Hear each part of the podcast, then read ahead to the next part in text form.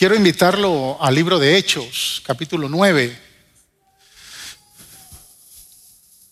Yo le dije que posiblemente nos íbamos hasta final de año con este libro de Hechos, pero eh, el próximo año estaremos eh, con una temática muy, muy similar que habla eh, de no solo la presencia de Dios, vamos a invocar la presencia de Dios porque el tema para el año 2022 es adoración. Entonces posiblemente entremos hablando o sigamos hablando del libro de los Hechos. Capítulo 9, versos del 1 al 6. Y hoy yo leo de la versión Reina Valera.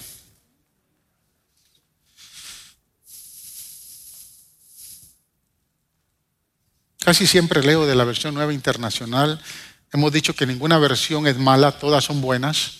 Eh, lo único que usted tiene que es acomodarse a la versión que usted más pueda entender, en el lenguaje que usted pues eh, pueda aceptar mejor, ¿no?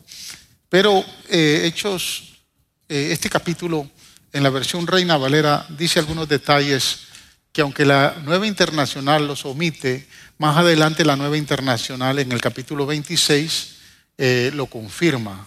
Eh, pero yo quiero no entrar en ese aspecto bíblico, sino eh, mejor leerlo de la versión Reina Valera.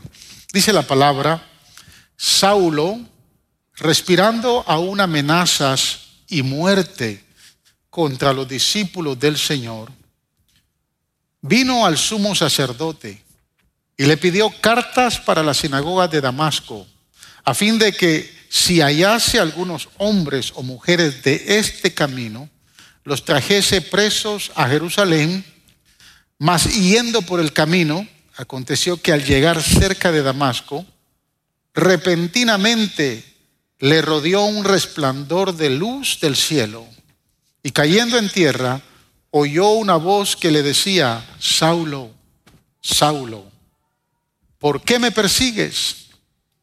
Él dijo, ¿quién eres, Señor? Y él le dijo, yo soy Jesús, a quien tú persigues. Dura cosa te es dar cosas contra el aguijón. Él temblando y temeroso dijo, Señor, ¿qué quieres que yo haga? Y el Señor le dijo, levántate y entra en la ciudad y se te dirá lo que debes de hacer. Gloria a Dios. Señor Jesús, Estamos acá bendecidos, Señor, con tu presencia. Estamos acá dispuestos a recibir tu palabra. Nuestro corazón, Señor, nuestra mente, nuestro espíritu, Señor, está preparado para que tú nos hables. Háblanos desde tu corazón a nuestro corazón. Edifica nuestras vidas, fructifícanos, consuélanos y exhórtanos a través de tu palabra. Señor, porque a ti nosotros siempre te daremos toda la gloria, toda la honra y toda la alabanza. Gracias Jesús. Amén y amén. Tome asiento, hermanos. La Biblia menciona que el antiguo nombre de Pablo, el apóstol Pablo, era Saulo, pero en realidad el nombre era Saúl. Eh, haciendo un poco de referencia a la vida de, este, de, este, de este hombre, él señala ya en Filipenses que era de la tribu de Benjamín. Su padre le puso el nombre de Saúl eh, en memoria del primer rey de Israel, que era el rey Saúl. Eh, mas, sin embargo, la tradición nos enseña que su nombre eh, que en su nombre le, empezó a ser llamado Saulo en vez de Saúl, pero el nombre originario de este hombre era Saúl. Eh, la vida de él eh, nos lleva a entender que un hombre originario de Tarso se tornó en un hombre muy, muy religioso. Dice la palabra que fue entrenado a los pies de Gamaliel, uno de los eruditos, tanto como, con Nicodemo como Gamaliel fueron hombres eruditos en la, en la palabra y eh, Gamaliel enseñó, instruyó a Saulo cuando era joven, cuando era pequeño. Y esto lo hizo a él un conocedor, un hombre conocedor de las escrituras. y como conocedor de las escrituras lo hizo un hombre muy respetado, un hombre muy honorable dentro de los líderes del pueblo de Israel. Eh, también señala la palabra que era miembro del Sanedrín. El Sanedrín era la Corte Suprema de Justicia de Israel en términos de eh, establecer, manifestar las leyes del pueblo. Y en el capítulo 7 nosotros nos damos cuenta que aparece él por primera vez cuando se está apedreando a Esteban. Y Saulo dio el consentimiento para la ejecución. Eh, ¿Por qué sabemos eso? Porque cuando Esteban eh, fallece, le entregan las vestiduras al que daba el consentimiento. Y en este caso era Saulo.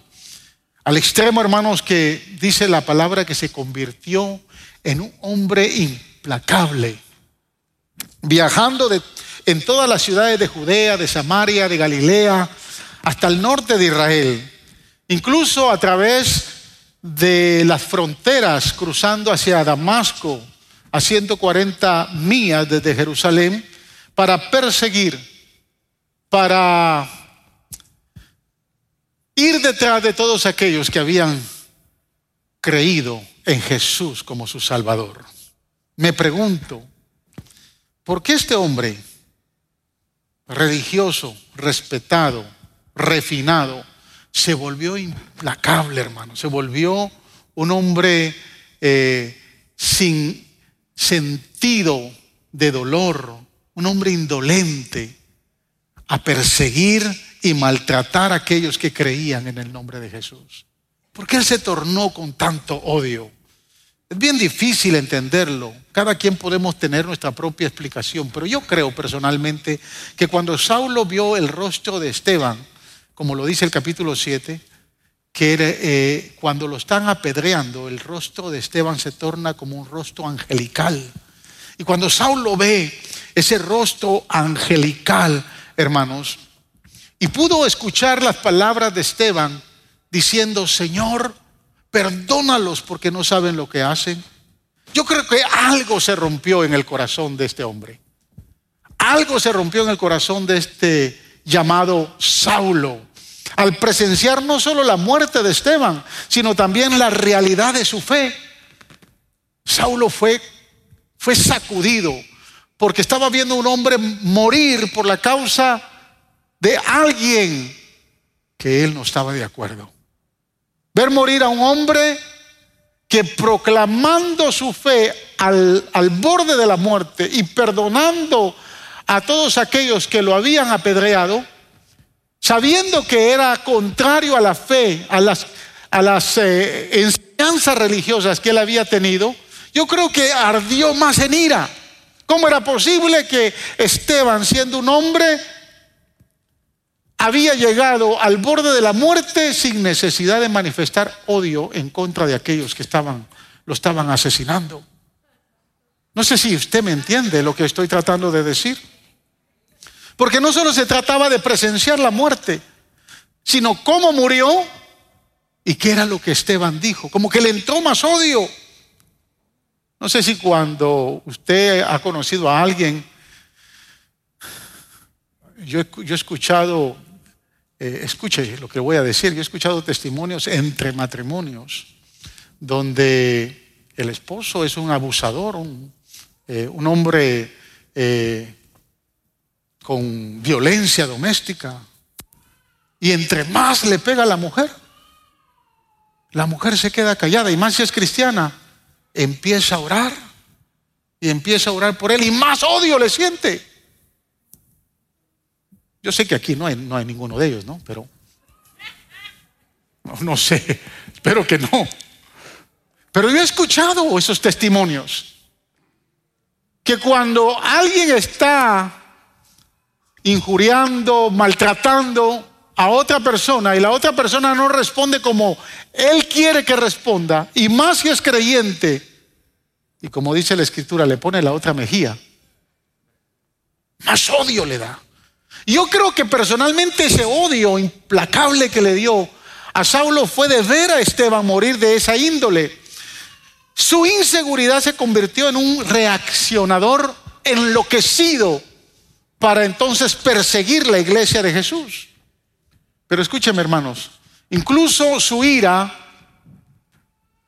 encendida en rabia aumentó a algo que sucedió mientras observaba la lapidación de Esteban, porque años después, y usted lo puede leer, Hechos capítulo 26 lo puede leer, o capítulo 19, años después, en su vida ministerial, Saulo hace referencia al mismo mensaje que predicó Esteban. Y por eso yo creo, conectando lo que habla Hechos capítulo 26, yo creo que a él le entró ese odio al ver la fragilidad de un hombre que estaba muriendo por una causa o la causa más justa que había escuchado la raza humana. Y tanto fue su odio que pues participó de la muerte de Esteban. Y sabe, hermanos, las escrituras son como una bomba de tiempo. Por eso es que el profeta Isaías dice que la palabra nunca retorna vacía. Nunca va a retornar vacía. Aunque las personas con las que les hablamos del Señor se nieguen, reprochen, maltraten o hagan cualquier otra cosa y se vayan en contra nuestra como que si nosotros estamos locos, ¿sabe qué? Estamos colocando pequeñas semillas, pequeñas bombas en esos corazones, que tarde o temprano van a explotar y esa palabra nunca va a volver vacía y tarde o temprano va a florecer y esas vidas se van a entregar a Jesús. Por eso es que es importante que usted no deje de predicarle al esposo rabioso que tiene en casa. No deje de predicarle a aquellos que le rechazan a los vecinos, a aquellas personas que no quieren escuchar, siga orando por ellos, sígales predicando del Evangelio, que tarde o temprano, así como Saulo, van a tener una experiencia gloriosa, se van a entregar a Jesús y van a reconocer que Él es el único Rey verdadero. Así que hay tres elementos importantes, hermanos, que hacen genuina la conversión de, de Saulo. Y son estos tres elementos que yo quiero compartir con ustedes. Número uno, su transformación de las tinieblas a la luz admirable. Amén. Número dos, su humillación. Y número tres, su obediencia al llamado. Son tres elementos que nosotros vemos que en Saulo hubo una conversión genuina. No como la de Simón que vimos la semana pasada, sino la de un hombre que a pesar que odiaba a la, a, la iglesia, eh, pudo tener un cambio transformador. Así que el primer punto, vamos a hablar de las tinieblas a la luz. Hechos capítulo 9, ya lo leímos, pero lo vamos a volver a leer nuevamente, solo los primeros cuatro versículos. Dice, Saulo respirando amenazas y muerte. Quiero decirle que no eran amenazas de muerte eran amenazas y muerte. Porque amenazaba para que no siguieran predicando y si no se sometían, entonces los mataba. O sea que no solo eran amenazas, eran amenazas y muerte, dice la, la escritura. Contra los discípulos del Señor, vino al sumo sacerdote y le pidió cartas para la sinagoga de Damasco a fin de que si hallase algunos hombres o mujeres de este camino, los trajese presos a Jerusalén. Mas siguiendo por el camino aconteció que al llegar cerca de Damasco, repentinamente le rodeó un resplandor de luz del cielo y cayendo en tierra oyó una voz que le decía, Saulo, Saulo, ¿por qué me persigues? Quiero compartir con ustedes el perfil de tres asesinos que encabezan la lista de los peores asesinos de la historia de la humanidad. Dos de ellos todavía están con vida. El primero es Samuel Little, un afroamericano, nació en Georgia en 1940. Es un asesino en serie que afirma con certeza haber acabado con la vida de 93 personas, todas mujeres violándolas, abusando de ellas. El FBI lo ha calificado como el asesino en serie más prolífico de la historia de la humanidad. Entre ellos hay una mujer. También las mujeres son malas, hermano. Isabel Bartori, se le, le apodaban la condesa sangrienta. Esta condesa perteneció a la aristocracia en Hungría y ha pasado a la historia por tratarse de la mujer que más asesinatos ha cometido en la historia de la humanidad. Son 650 las muertes que carga a sus espaldas. Todos ellos, crímenes motivados por su obsesión con la belleza. ¿Sabe qué hacía esta mujer? Mataba a las mujeres en serie, reunía toda la sangre, las ponía en su bañera y se bañaba con esa sangre. Tan sangrienta era esta mujer. Andrew Chicaltilo, algo así. Yo no soy ruso, pero conocido como el destripador rojo, es el mayor asesino en serie de la historia de la Unión Soviética. Fue conocido por cometer asaltos sexuales y asesinatos y mutilaciones a mujeres y niños entre 1978 y 1990. Él asesinó, confesó al menos 56 de los homicidios y en abril de 1992 fue juzgado por 93 de ellos. Tras ser condenado y sentenciado por 52 muertes, fue ejecutado en 1994. Todos ellos asesinaron y mutilaron a sus víctimas motivados por una causa, motivados por un problema tal vez mental. Pero más que un problema mental, fueron motivados por el mismo infierno, motivados por el mismo diablo para cumplir sus objetivos. ¿Por qué yo traigo a relucir a estos tres asesinos en serie? De muchos. Porque si Saulo de Tarso hubiese estado con vida hoy, él hubiera formado o hubiera encabezado la lista de todos estos asesinos. Tal vez usted al leer las escrituras no se ha dado cuenta el nivel o la severidad de quién era este hombre. Pero este hombre era un, hombre indolente al dolor humano. Su odio lo llevó a matar, a mutilar, a violar mujeres, niños, ancianos. Y fueron, hermanos, por montones. Es decir, no solo se conformó con echarlos de Jerusalén, sino a todos aquellos que estaban creyendo fuera de Jerusalén, los traía, se iba, los perseguía los traía para que si no, no acataban las amenazas de él, los mataba. Esa era su misión. Todos aquellos que se habían esparcido, aún hasta los límites de Palestina, porque dice que cuando ya tenía bien organizado, todos toda la persecución en los alrededores de Palestina, buscó cartas, fue al sumo sacerdote y quiso irse fuera, cruzó las fronteras para irse a Damasco. Hablamos de Damasco, hablamos de Siria, era otro país completamente aparte. Aparentemente no tenían jurisdicción para ir y extraditar a todos los creyentes. O sea, no había espacio donde los creyentes se podían ocultar para este hombre, que aún hasta Damasco los quiso ir a buscar. El único que tenía autoridad y podía tener jurisprudencia sobre aún Damasco era el sumo sacerdote. El imperio romano le había dado esa autoridad. Por eso es que él fue con el sumo sacerdote y le dijo, dame cartas. Pero de estos que están en este camino, ninguno va a quedar con vida. O niegan a ese Jesús o me encargo de matarlos. Esa era la postura de él. Su odio y ceguera espiritual lo hacían respirar fuertes amenazas y muerte para todo aquel que creyera en Jesús. Pero el verso 1 es claro. No se lo amenazaba. Si no se atendía a las amenazas, entonces él decía, te voy a matar.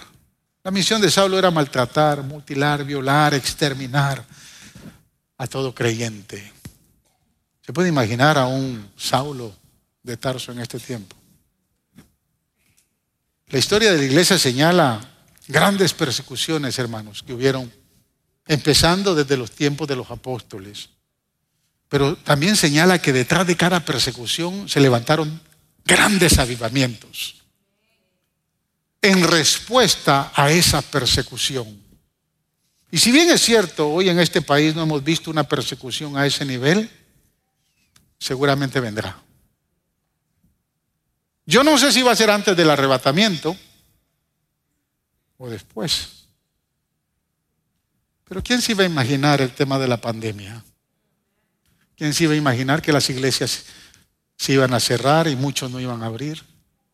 ¿Quién se iba a imaginar que ahorita están diciendo que no va a haber alimento por los próximos meses? Y de la forma como el gobierno está manipulando. Tiene que haber un Esteban, tiene que haber un Felipe, tiene que haber un Pablo que se levante mientras Cristo esté por venir. Independientemente que pudiera surgir antes del arrebatamiento de la iglesia, usted y yo nos tenemos que preparar.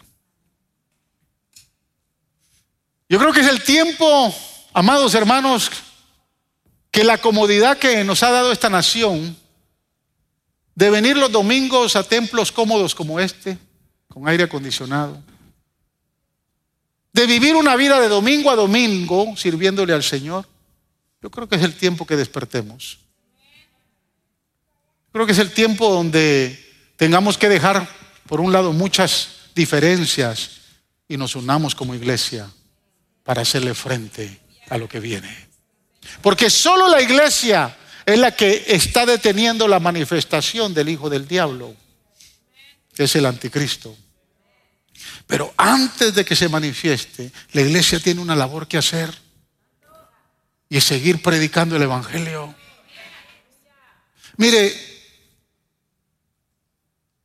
yo ayer prediqué un mensaje tan simple con el grupo de Arkansas. ¿Sabe cuál fue la diferencia? Y después entendí cuando me dijeron los hermanos lo que me dijeron. ¿Sabe cuál fue la diferencia? Que mientras yo predicaba, todos los que estaban ahí se quebrantaron y empezaron a llorar. Para mí fue algo, a mí me impresionó mucho eso. Porque yo estoy, yo estoy acostumbrado a predicarles a ustedes todos los domingos. Algunos me prejuician con la prédica, con su pensamiento. Otros tal vez son indiferentes y otros dirán, ah, el pastor ya viene con lo mismo otra vez. O sea que no les estoy predicando, no les prediqué a ellos algo diferente. Y al final les pregunté, eh, porque me extrañó mucho la, la reacción. Me dijeron, pastor, es que no hay nadie que nos predique. Queremos servicio presencial acá. Necesitamos a alguien que esté acá hambre de escuchar la palabra. Seguramente están conectados, pero no es lo mismo estar conectado que estar acá. Yo creo que es tiempo, iglesia, que nosotros entendamos que las cosas cambiaron.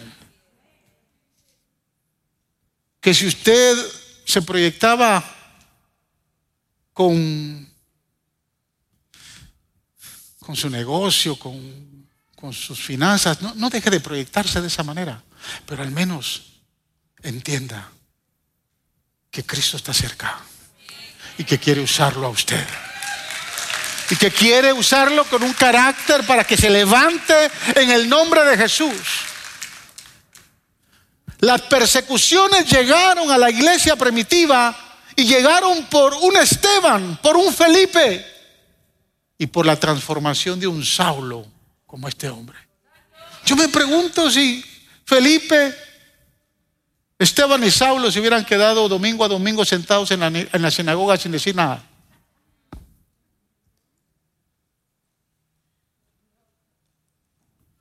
Pero definitivamente en este hombre hubo una transformación. Hubo una humillación frente a la luz. Ese es mi segundo punto. Humillado frente a la luz. Observe versos 3 y 4. Mas siguiendo por el camino, aconteció que al llegar cerca de Damasco, repentinamente le rodeó un resplandor de luz del cielo. Y cayendo en tierra, oyó una voz que le decía, Saulo, Saulo, ¿por qué me persigues? Miren, esa misión de exterminar a la iglesia, de matar a todos los creyentes. Camino a Damasco, Saulo tuvo una de las experiencias más extraordinarias que cualquier ser humano pueda tener sobre la faz de la tierra. Es conocer al Salvador, es tener un encuentro personal con Cristo, es saber, aleluya, que hay alguien más que quería gobernar su vida. Del cielo mismo vino el resplandor hacia su vida. Su encuentro no fue con humanos. No fue un extraterrestre que vio. Tampoco vio ángeles. Su, encuentro fue con el mismo creador del universo. Su encuentro fue con Jesús, el rey de reyes y señor de señores. Fue el sol de justicia que vino a sacarlo de las tinieblas y llevarlo a su luz admirable. Aleluya. Fue aquel que dijo, yo soy la luz del mundo, el que iluminó a Saulo.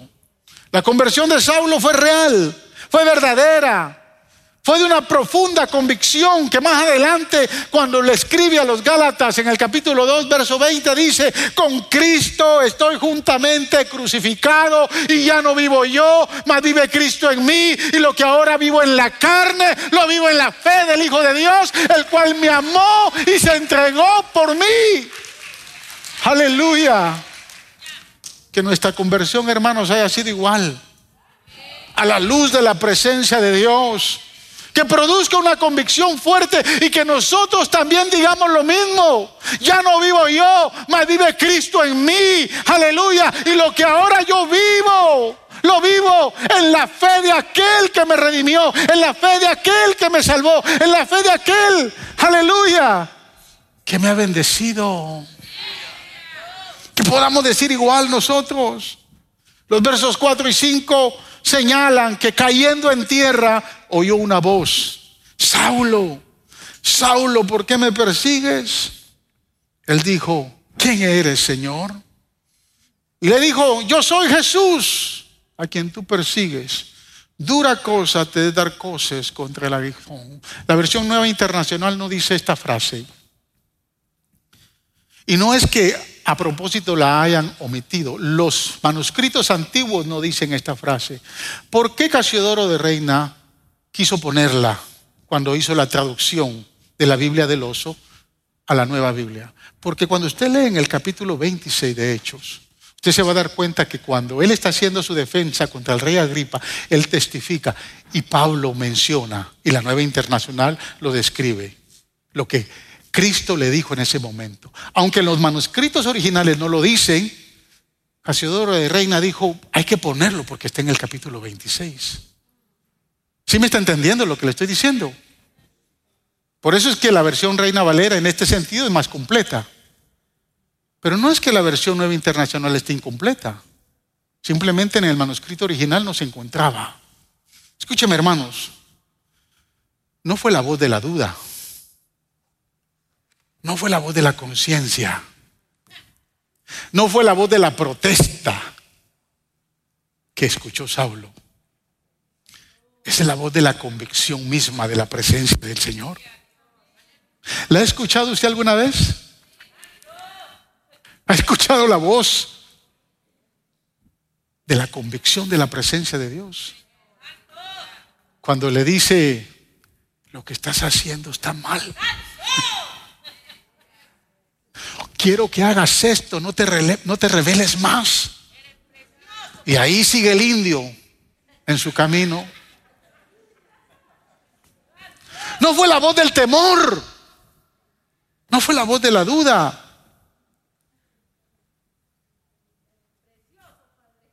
Si no fue la voz de la duda, ¿por qué usted sigue escuchando a la voz de la duda? ¿Por qué sigue escuchando a la voz del temor? Compartía con unos hermanos en estos días acerca de todo lo que se está dando. Pastor, ¿qué vamos a hacer? No, no vamos a hacer nada, vamos a glorificar a Dios porque Cristo está cerca. Yo estoy lleno de gozo porque hoy estamos viendo que la higuera está floreciendo y que la venida del Señor está pronto. Hoy podemos levantar nuestras cabezas en alto y como dice Lucas, nuestra redención está cerca. No le tenga miedo a lo que viene. Prepárese, pero dele gloria a Dios y llénese de ánimo, porque usted está a punto de experimentar el ser transformado, el ser arrebatado e irse a las nubes con el Señor.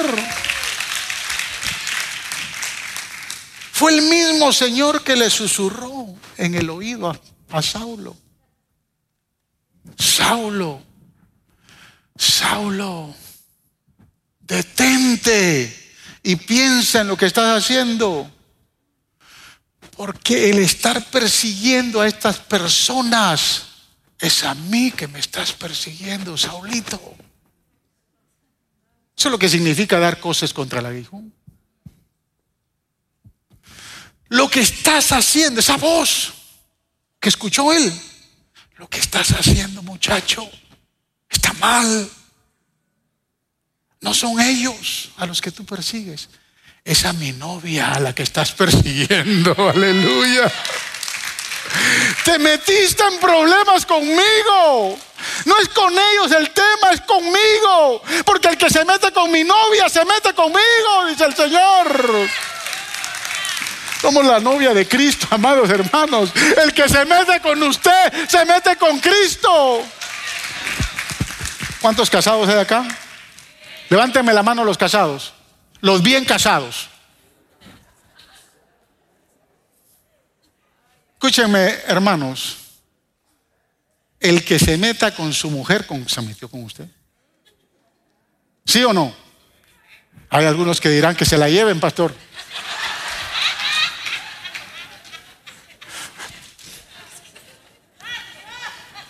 Pero el esposo que ama a la esposa. Que no se metan con esta boricua, hermanos. Se meten con ella, se metieron conmigo. Sí, usted piensa igual que su esposa. ¿Sí o no? Eso es lo que le está diciendo. Eso es lo que le está diciendo. Está dando cosas contra el aguijón. Es conmigo, muchacho, el problema. Es más, yo quiero ir mucho más allá, hermanos. Cuando usted se mete con un creyente, es con Cristo con quien se está metiendo. Si alguien lo ataca a usted, es a Cristo que está atacando. ¿Sabe por qué? Porque el mismo apóstol Pablo más adelante le dice a los filipenses que nuestra vida está escondida en Cristo, en Dios. Aleluya.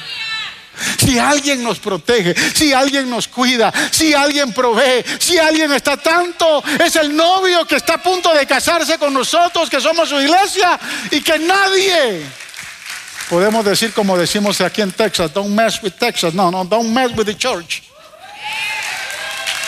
No se metan con la iglesia de Cristo. Número tres. Estoy aprendiendo a predicar poco, hermanos. Es la obediencia del llamado de este hombre. Mire el verso 6. Él temblando y temeroso dijo, Señor, ¿qué quieres que yo haga? Y el Señor le dijo, levántate muchacho y entra en la ciudad y se te dirá lo que tienes que hacer, lo que debes hacer. Mire, ¿Sabe cuándo nosotros sabemos que una persona se ha convertido genuinamente? Cuando pregunta, ¿qué quieres que haga, Señor? ¿Qué quieres que haga por ti? Me gustaba mucho ese cántico. Lo vas a tener que cantar, María. Esta, muchacha está cantando espectacularmente, hermano. Dios la está usando preciosamente. Bueno, no solo ella, el, el grupo, ¿no? Pero ¿qué quieres que yo haga, Señor? El que no está convertido genuinamente siempre viene a buscar qué es lo que el Señor quiere que haga por él. Pero el que se convirtió genuinamente dice, Señor, ¿qué quieres que yo haga? Estamos a veces más preocupados de lo que el Señor puede hacer por nosotros que lo que nosotros podemos hacer por el Señor. Por eso es que a muchos les cuesta comprometerse a servirle a Dios. Y por eso es que tal vez muchos dejaron de servir, porque tenían su vista en el ojo humano. Y cuando las cosas no se hicieron de la manera como ellos querían, se enojaron y se fueron. Mire, dice el verso 6, que Saulo estaba temblando de temer, temblando y temiendo. Yo creo que son dos actitudes que hoy está perdiendo la vida de la iglesia. Son dos actitudes que ya nos están dando. Temor y temblor. De momento parecen ser dos sinónimos, pero lo que nos, lo que nos invita es a tener honra, respeto y reverencia por la presencia del Señor. Saulo vio la luz, escuchó la voz y dice que temió. Yo estoy seguro que se arrodilló, temblando y temiendo. ¿Sabe, hermanos, que hay más respeto hoy en las cortes que en la casa de Dios? Hay más respeto para los jueces, para los policías, que para las autoridades espirituales.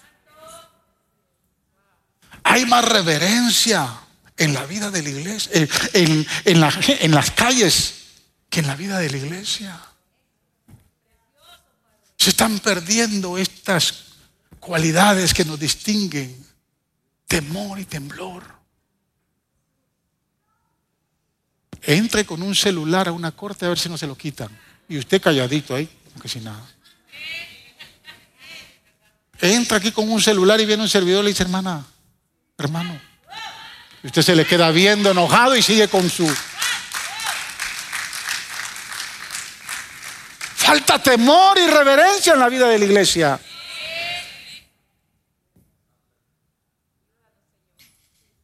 Saulo dice, ¿qué quieres que yo haga? Y esto demuestra una actitud de obediencia, de servicio. Se puso al servicio. No sabía lo que le esperaba. Pero él dijo, I'm here. What do you want me to do? Ay, al Señor le gusta, hermanos. Quiero que vayas a Arkansas. ¿Quién dice amén? Señor, ¿escuchaste esos amenes? Allá se necesita un pastor. Es más, una pareja ¿Quién dice amén? Saulo dijo, ¿qué quieres que yo haga? La respuesta al llamado de la presencia de Dios requiere de seguir instrucciones, de obedecer. Ahora escúcheme hermanos, el Señor, escucha bien, el Señor siempre dirige un paso a la vez.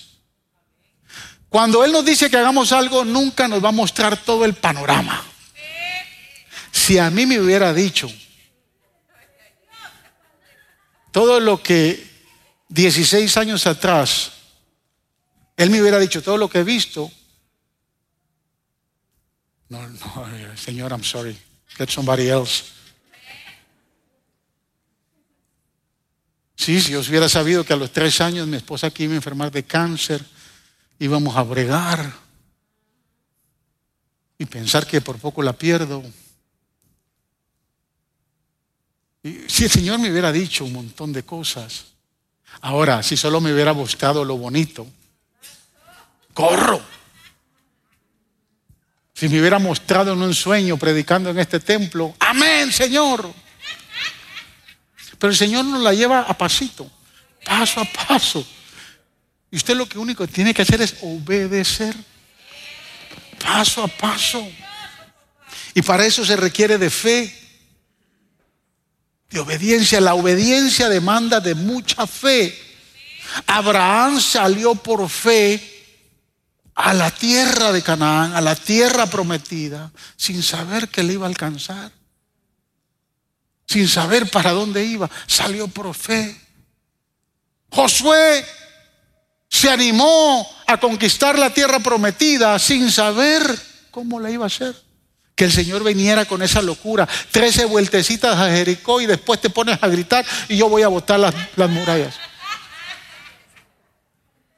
Ese es un cuento de hadas, pero es una, es una verdad bíblica que se dio a cabo por un hombre que creyó que Dios iba a actuar de esa manera.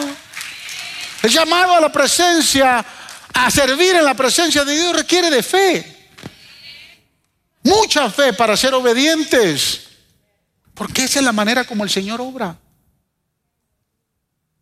No espere que el Señor, fíjese que es interesante, porque los versos del 7 al 9 Escuche lo que dicen los versos del 7 al 9. Y los hombres que iban con Saulo se pararon atónitos y oyendo a la verdad la voz, mas sin ver a nadie, entonces Saulo se levantó de tierra y abriendo los ojos no veía a nadie. Así que llevándole por la mano le metieron en Damasco, donde estuvo tres días sin ver. Quedó ciego, totalmente ciego. Y escúcheme, lo que sucedió con Saulo, yo creo que usted lo va a entender. Es una imagen perfecta de lo que sucede cuando se revelaban antes, la forma como se revelaban antes las fotografías. ¿Se recuerda? Tenía una cámara, le metía un film de 35 milímetros. ¿Se recuerda cuántos tuvo? Estoy aquí o soy el único viejo aquí no, crea que siempre ha sido con el celular y. No. Esa competencia de que, el Samsung que es mejor que más No, no, eso, eso antes no era así. Antes una camarita. Escuchen jóvenes, ustedes que, que cuando nacieron ya Michael Jackson era blanco. Escuchen.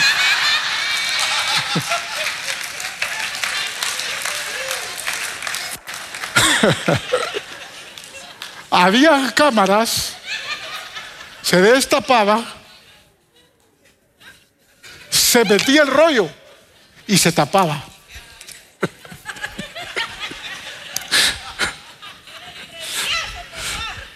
Sí, porque los jóvenes les cuesta entender este concepto, ¿no? Entonces se metía el film y usted no podía abrirla.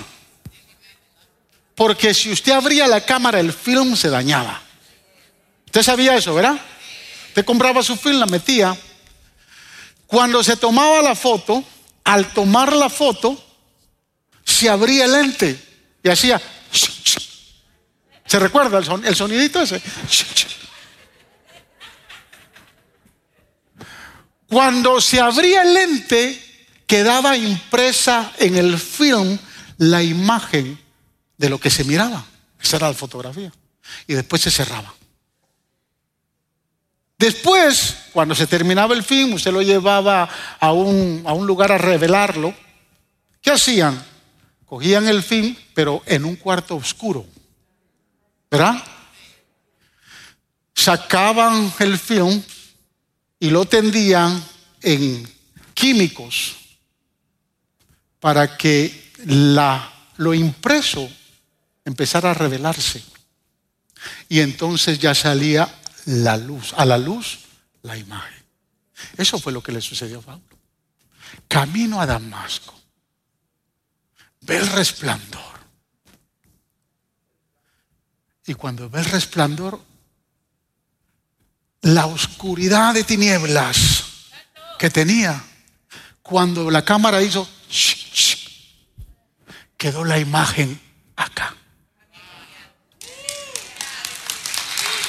quedó la imagen acá y acá.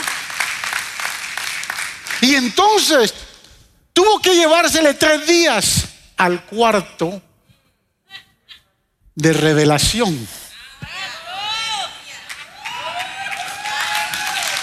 Y al tercer día llega un hombre llamado Ananías. Ahorita voy a ir ahí para terminar.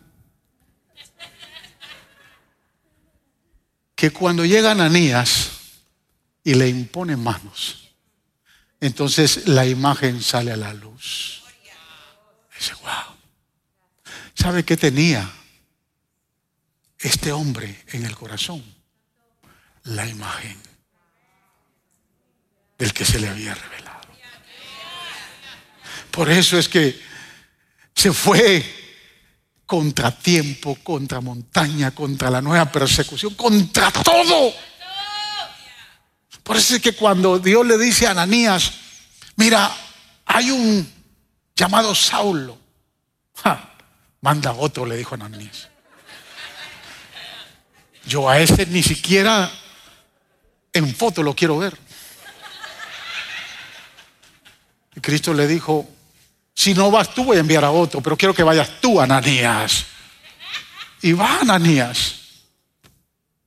Vas a ir a la casa, escuche bien, vas a ir a la casa de un llamado Judas. Ahí está Saulo. Wow, qué interesante, ¿no? Escuche los nombres. Ananías, Judas, Saulo. Esos nombres no eran alegóricos. Judas había eh, traicionado al maestro.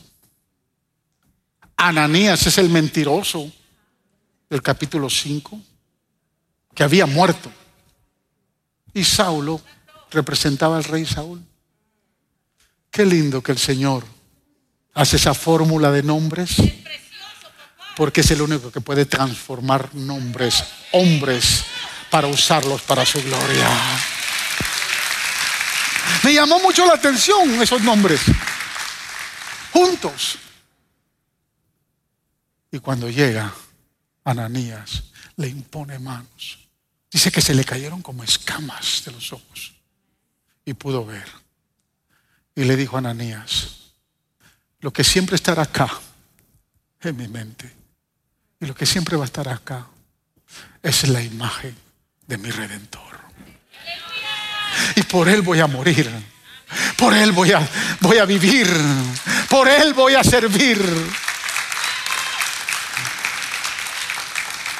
Yo no sé qué hay en su mente y en su corazón cada vez que usted quiere servirle al Señor. Está la imagen del pastor. Quítese, quite mi imagen de ahí.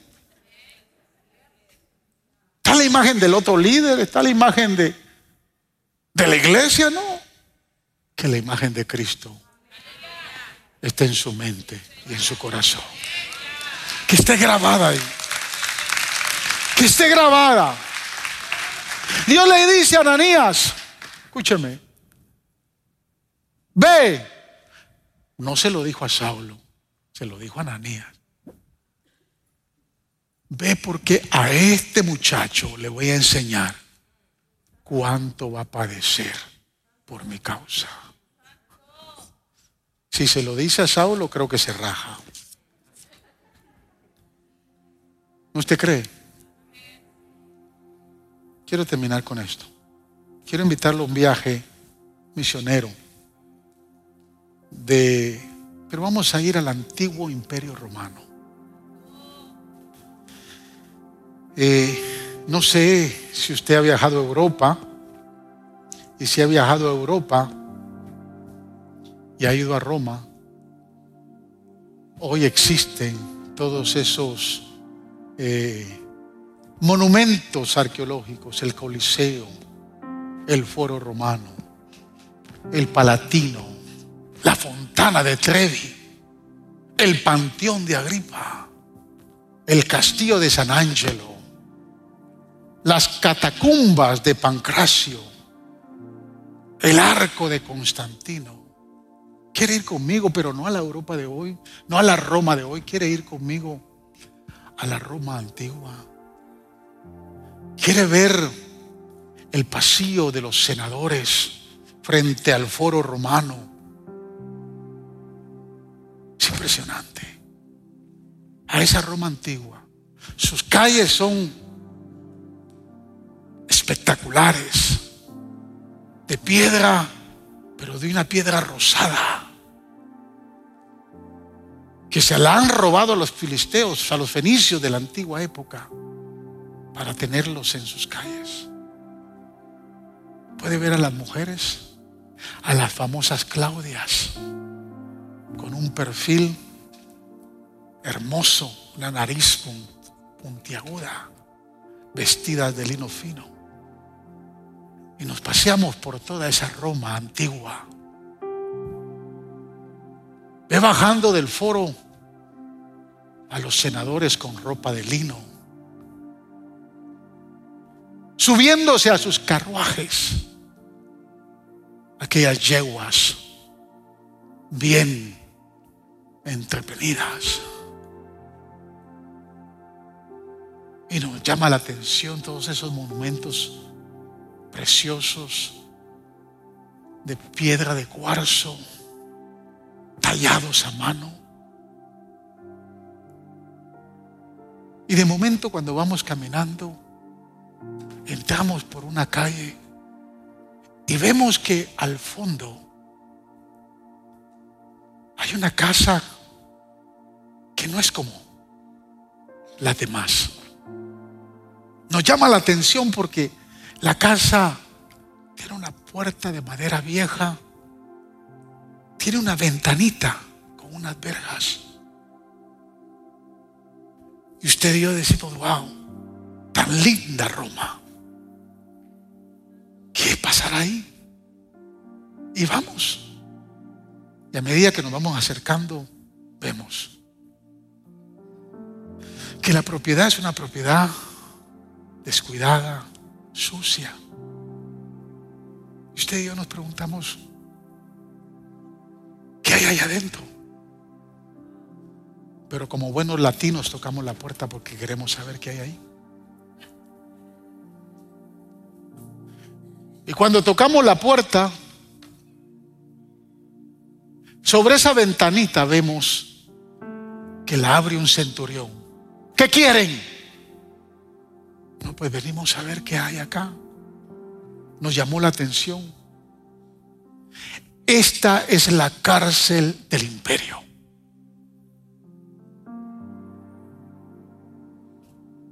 Y usted y yo decimos, ¿podemos entrar? ¿Podemos ir a orar por los presidiarios que están acá? Y nos dejan entrar. Cuando entramos, hay lámparas de antorchas en las paredes, pero muy bajo, muy bajo. Se siente húmedo el ambiente.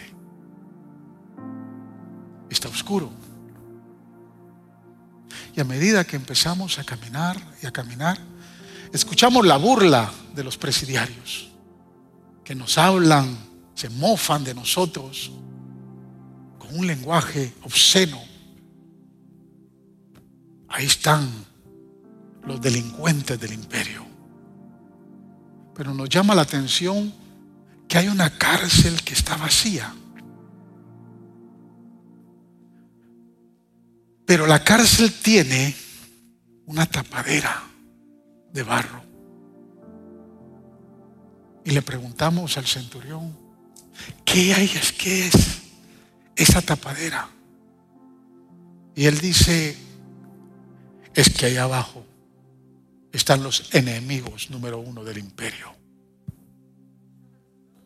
Se le conoce como el calabozo. Y usted y yo, valientes, le decimos al centurión, podemos bajar. Dice, hay que bajar con cuerda, no se puede bajar, no hay escaleras. Pero nos animamos y empezamos a bajar. Cuando bajamos, está todo oscuro. Todo oscuro. Las, paredes están mohosas. Hay agua que está corriendo. Se siente un ambiente frío y muy pesado, muy feo. Y al fondo de ese calabozo vemos que hay una última celda.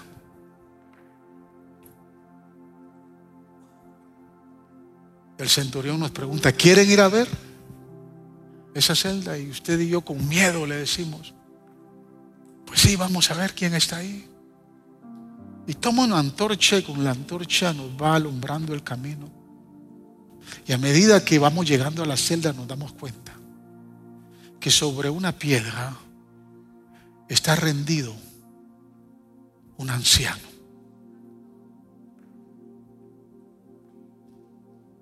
Y tratamos de acercarnos.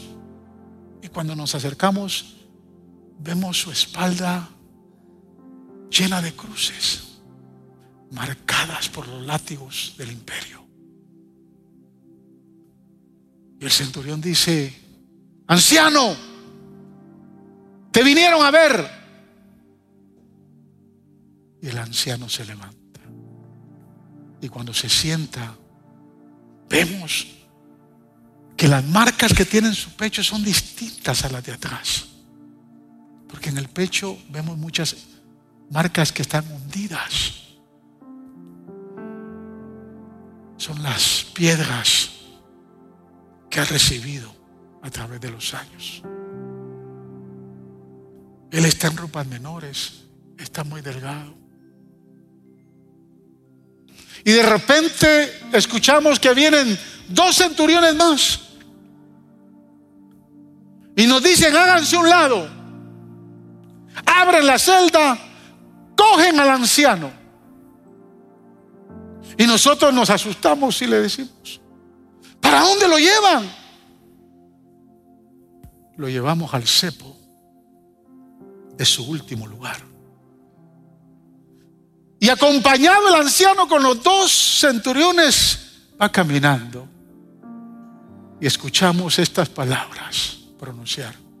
He peleado la buena batalla. He peleado la batalla de la fe. Por lo demás me resta la corona de justicia que Dios tiene preparada para mí. Nosotros lo seguimos. Porque no sabemos qué es el cepo. Y cuando llega, llegamos ahí, lo arrodillan, encadenan sus manos y sus brazos muy débiles al cepo. Y bruscamente le ponen la cabeza en ese tronco de madera que es el cepo. Vemos que el tronco tiene mucha sangre, sangre seca. Y uno de los centuriones dicen, llamen al verdugo.